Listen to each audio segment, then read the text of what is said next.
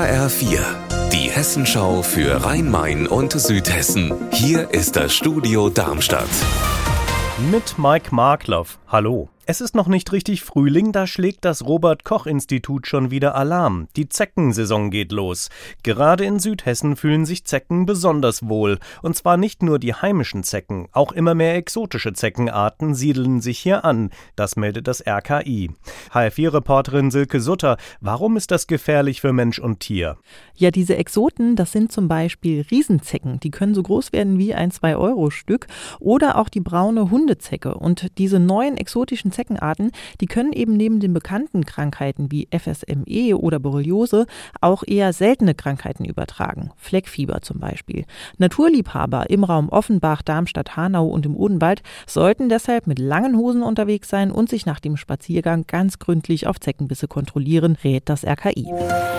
Der Darmstädter Energieversorger Entega wird erstmals eine schwimmende Photovoltaikanlage auf einem Baggersee in Riedstadt-Krumstedt errichten. Das hat die Entega heute mitgeteilt.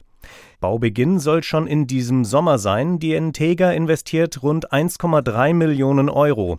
Die 1660 Solarmodule sollen jährlich etwa 950 Megawattstunden Ökostrom erzeugen. Kennen Sie William Henry Fox Talbot? Talbot war ein englischer Fotopionier und er hat 1846 die Frankfurter Zeil und die Hauptwache von der Fensterbank seines Hotelzimmers aus fotografiert. Das Institut für Stadtgeschichte hat diese älteste bekannte Aufnahme Frankfurts für seine fotografische Sammlung erworben und heute der Presse erstmals vorgestellt. Hanna Immich war für uns bei der Vorstellung dabei. Wie sah es auf der Zeil und an der Hauptwache denn vor 177 Jahren aus? Man schaut auf die alte Zeil, lauter äh, schöne, noch nicht vom Krieg zerstörte Altbauten mit Gehwegen an der Seite und Gaslaternen. Und im Hintergrund sieht man davor ein paar Bäume, das barocke Gebäude der alten Hauptwache eben, in dem heute noch ein Café ist. Links hinter den Häusern sieht man die Spitze der Katharinenkirche hervorschauen. Es ist immerhin die älteste bekannte Aufnahme von Frankfurt.